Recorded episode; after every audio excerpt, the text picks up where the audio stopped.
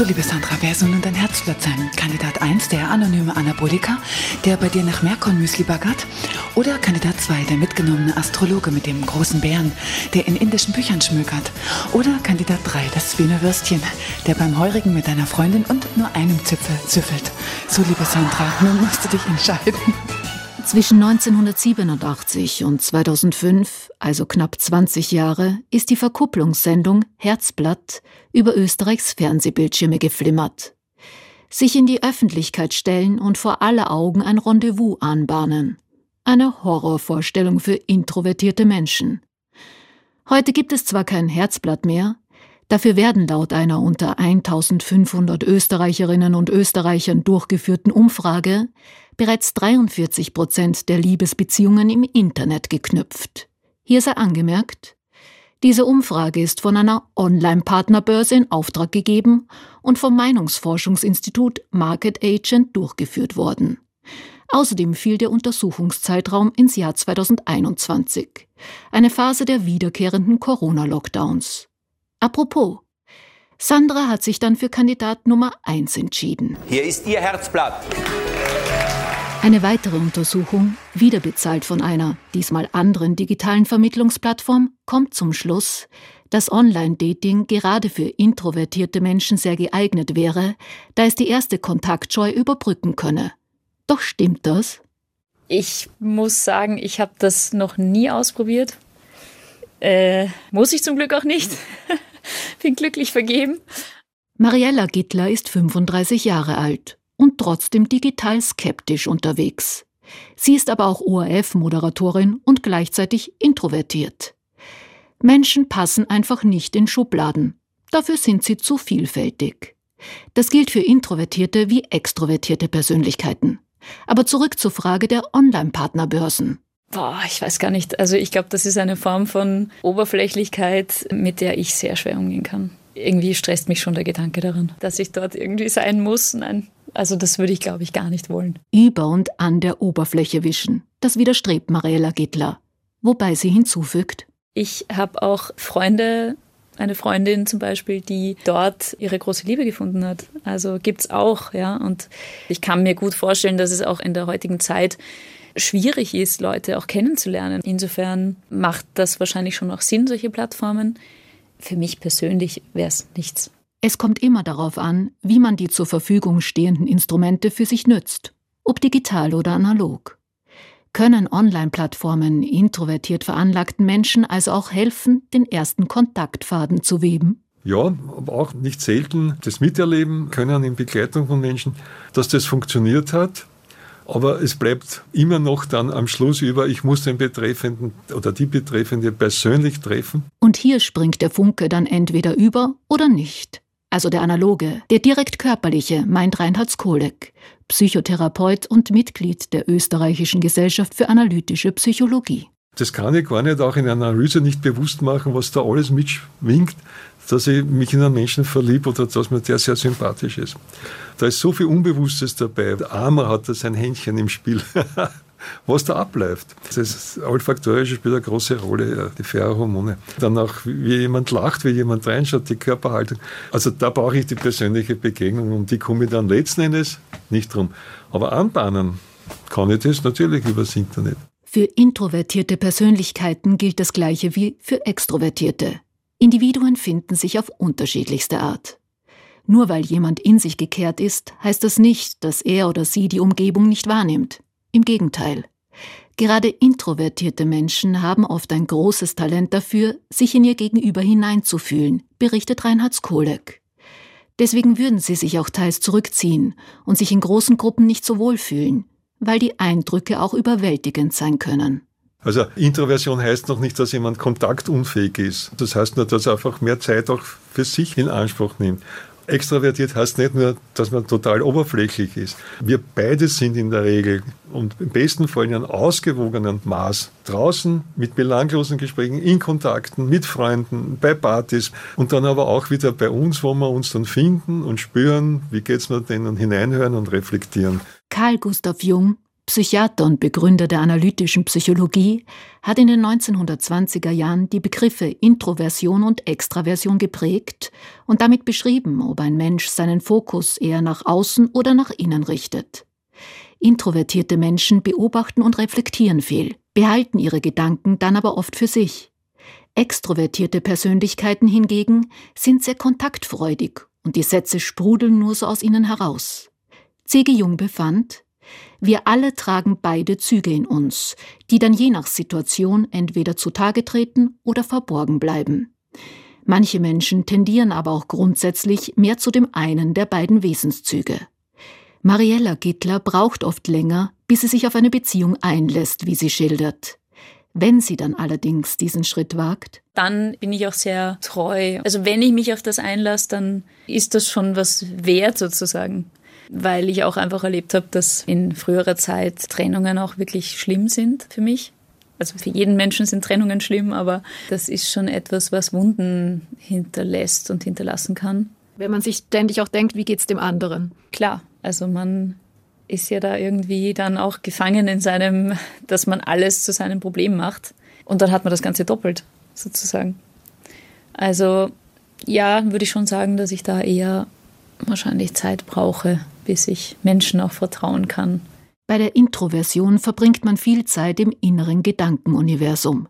Das bedeutet aber keineswegs, dass sich diese Gedanken dann nicht auch um die Außenwelt drehen, betont Lena Noah. Coach und Autorin des Buchs, leidenschaftlich introvertiert. Gerade unter den Introvertierten, die neigen gerne dazu, dass sie ähm, immer schauen, was brauchen die anderen und ich stelle mich selber zurück. Und da muss man eben auch die gute Balance finden. Ne? Also eben auch auf sich selber zu achten, die eigenen Bedürfnisse, Wünsche erstmal wahrzunehmen und dann auch zu beachten und auch im äußeren Verhalten durchaus auch zu zeigen und auszudrücken. Häufig lassen introvertierte Menschen vergangene Dialoge immer und immer wieder Revue passieren. Darauf angesprochen kommt Mariella Gittlers Antwort wie aus der Pistole geschossen. Das habe ich wirklich schon ganz oft erlebt, dass mich im Nachhinein Gespräche oder auch unangenehme Situationen oder irgendwelche Konflikte, dass die mich tagelang, wochenlang, manchmal sogar monatelang noch beschäftigen und ich vielleicht auch in gewisser Art und Weise Probleme suche, wo gar keine sind und mich dann selber fertig mache, weil ich mir dann denke, oh Gott, was habe ich da jetzt gesagt? Was habe ich da angestellt? Habe ich vielleicht irgendjemanden beleidigt? Und ich habe dann schon oft festgestellt, dass das Gegenüber das gar nicht macht. Also mit dem Gespräch ist das abgeschlossen und da wird nicht mehr weiter drüber nachgedacht.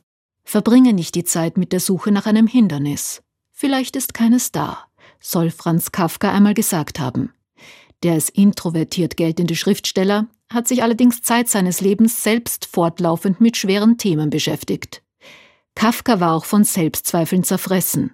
Er wies seinen Nachlassverwalter sogar an, er möge nach seinem Tod seine unveröffentlichten Werke vernichten, was dieser glücklicherweise nicht tat. Mariella Gittler hat einen anderen Weg entdeckt, diese belastenden Gedanken aus der Welt zu schaffen. Also wenn man einfach merkt, okay, das beschäftigt mich jetzt total, dass man vielleicht nochmal das Gespräch sucht und dann bin ich auch schon sehr oft drauf gekommen, dass das Gegenüber das gar nicht so empfunden hat. Und dass ich jetzt mehr einen Elefanten aus etwas mache, was eigentlich wirklich nur eine kleine Mücke ist. Dieses aus sich heraustreten ist wichtig. Denn in sich gekehrte Menschen können sich auch in ihrer Gedankenwelt verlieren, warnt Ingeborg Kutscher. Und die Beratungswissenschaftlerin weiß, wovon sie spricht. Sie ist selbst introvertiert. Wobei sie persönlich bevorzuge eigentlich die Bezeichnung still. Der Grund liegt in der Assoziation, die häufig mit dem Wort introvertiert einhergehe. Es gibt dann wirklich Ausdrücke wie Spaßbremse, ungesellig, also Mauerblümchen, man kennt ja die diversen Ausdrücke, mit denen introvertierte Menschen dann auch konfrontiert sind. Es wird teilweise als Fehler und als Manko gesehen. Warum wird das so als Manko gesehen? Das ist eine gute Frage. In unserer heutigen Zeit zählt anscheinend die Lautstärke, zählt das Präsentsein, das sich zeigen, das sich selbst vermarkten. Und die anderen, die das jetzt nicht so gut machen oder machen können oder machen wollen, die werden dann so auf die Seite gestellt. Ich weiß es nicht genau warum, aber es ist definitiv so, dass mir oftmals Menschen begegnen, die dann sagen, na, also, na Gott sei Dank bin ich nicht introvertiert. Ähm, was ist dabei? Jedenfalls nichts, wofür man sich schämen müsste. Vielmehr könne man auf diese Persönlichkeitseigenschaft stolz sein, denn introvertierte Menschen seien oft gute Beobachter, präzise Denkerinnen und reflektierte Menschen, findet Ingeborg Kutscher. Genau diesem Grundgedanken folgend hat sie 2023 ein Buch publiziert. Stille stärken. Introvertiert und beruflich erfolgreich. Darin gibt sie auch Tipps, etwa wie man sich aus dem belastenden Gedankenkarussell befreien kann. Kutscher verwendet dafür einen Kreativwürfel, auf den sich verschiedenste Symbole kleben lassen. Und mit dem geworfenen Abbild könne man sich dann beschäftigen. Eine Freundin von mir, die hat diese Idee mit diesen Kreativwürfeln aufgegriffen und schreibt da zum Beispiel dann Gedichte. Und wenn ich mal überlege, wenn ich da jetzt verschiedene Bildchen habe, die ich durchs Würfeln zufällig jetzt gefunden habe und aus diesen Bildchen ein Gedicht schreibe, dann kann ich mich nicht mehr, mehr damit beschäftigen, was mir jetzt geärgert hat. Und wenn ich mich noch mit dem beschäftige, was ich geärgert habe, dann kann ich das Gedicht nicht schreiben. Welche Methode einem auch immer gefällt. Zentral sei, die Gedanken auf etwas anderes hinzulenken, erklärt Ingeborg Kutscher. Wichtig sei aber gleichzeitig, aus seinem Herzen keine Mördergrube zu machen. Denn das Schweigen ist mitunter nicht nur für die introvertierte Person belastend, ergänzt Michael Lindenbach, Psychotherapeut in Wien mit den Schwerpunkten Existenzanalyse und Logotherapie. Ins Gedankenkarussell könne auch der Partner oder die Partnerin geraten. Weil vielleicht auch manchmal nicht so klar ist, was so im anderen abgeht oder was da gerade so sich tut, wo die Person gerade unterwegs ist, woran sie gerade denkt. Und Missverständnisse dadurch vielleicht auch. Ja, genau, also Annahmen auch wieder oder Ängste auch entstehen. Es ist ja so ein bisschen die Krux mit der Resonanz. Wenn wir keine Resonanz bekommen, dann fängt in uns so das Gedankenspiel vielleicht auch an. Und das ist vielleicht ein Nachteil im Miteinander, der da zu Problemen führen kann. Ja. Für diese Probleme gibt es allerdings auch Lösungen. Reinhard Skolek, Psychotherapeut und analytischer Psychologe, ist überzeugt. Es komme auf den wertschätzenden Umgang miteinander an. Wird dieser in einer Partnerschaft gelebt, können auch ein extrovertierter und ein introvertierter Mensch miteinander sehr glücklich werden. Entscheidend sei dabei, der extrovertierte Partnerteil wird den anderen auch Raum geben müssen, dass der sich zurückziehen kann und für sich ist.